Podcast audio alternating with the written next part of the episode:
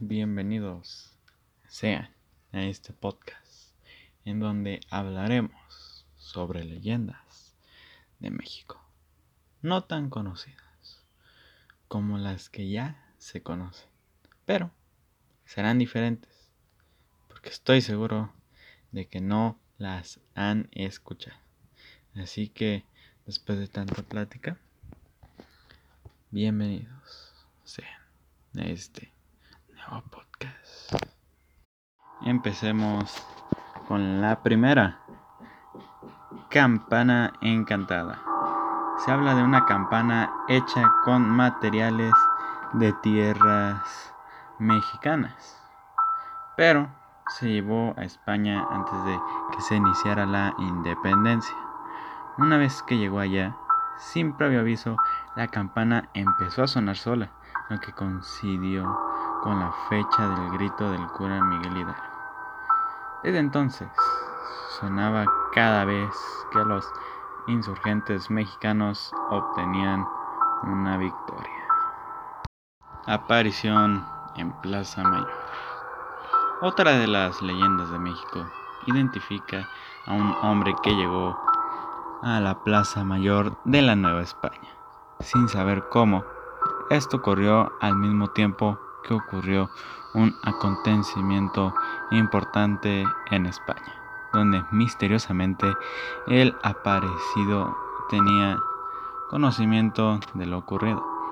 En la época colonial, la comunicación y movilidad era complicada y tardía pero el modo en el que el hombre lo supo en el mismo día que sucedió es un misterio. Árbol vampiro.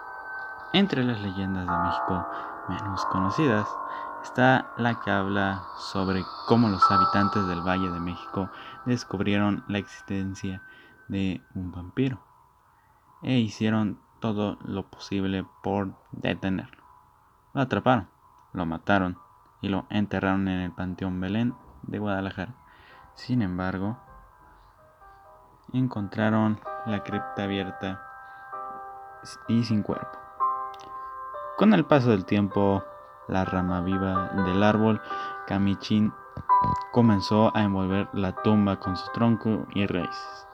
Este fenómeno inexplicable conmocionó a todos, pero dejaron caer el árbol no fuera a ser que si lo cortaban despertarán algo peor. Y bueno, hasta aquí estas leyendas. Contamos tres este, muy cortitas que se entendieran. Pueden que no den miedo en el sentido de que te lleguen a dar pánico, pero sí te ponen a pensar. Tan solo la segunda, aparición en la Plaza Mayor, es algo raro con lo que pasó con el hombre, ya que, como se dijo, era muy complicada la comunicación y, y pues es algo que sí deja pensando cómo se enteró tan rápido sin sin haber sin que él era el primero él era el primero en en saber y es un misterio cómo, cómo es que se enteró antes que todo. Pero espero y este podcast haya, sido de su agrado y nos veremos en otro podcast.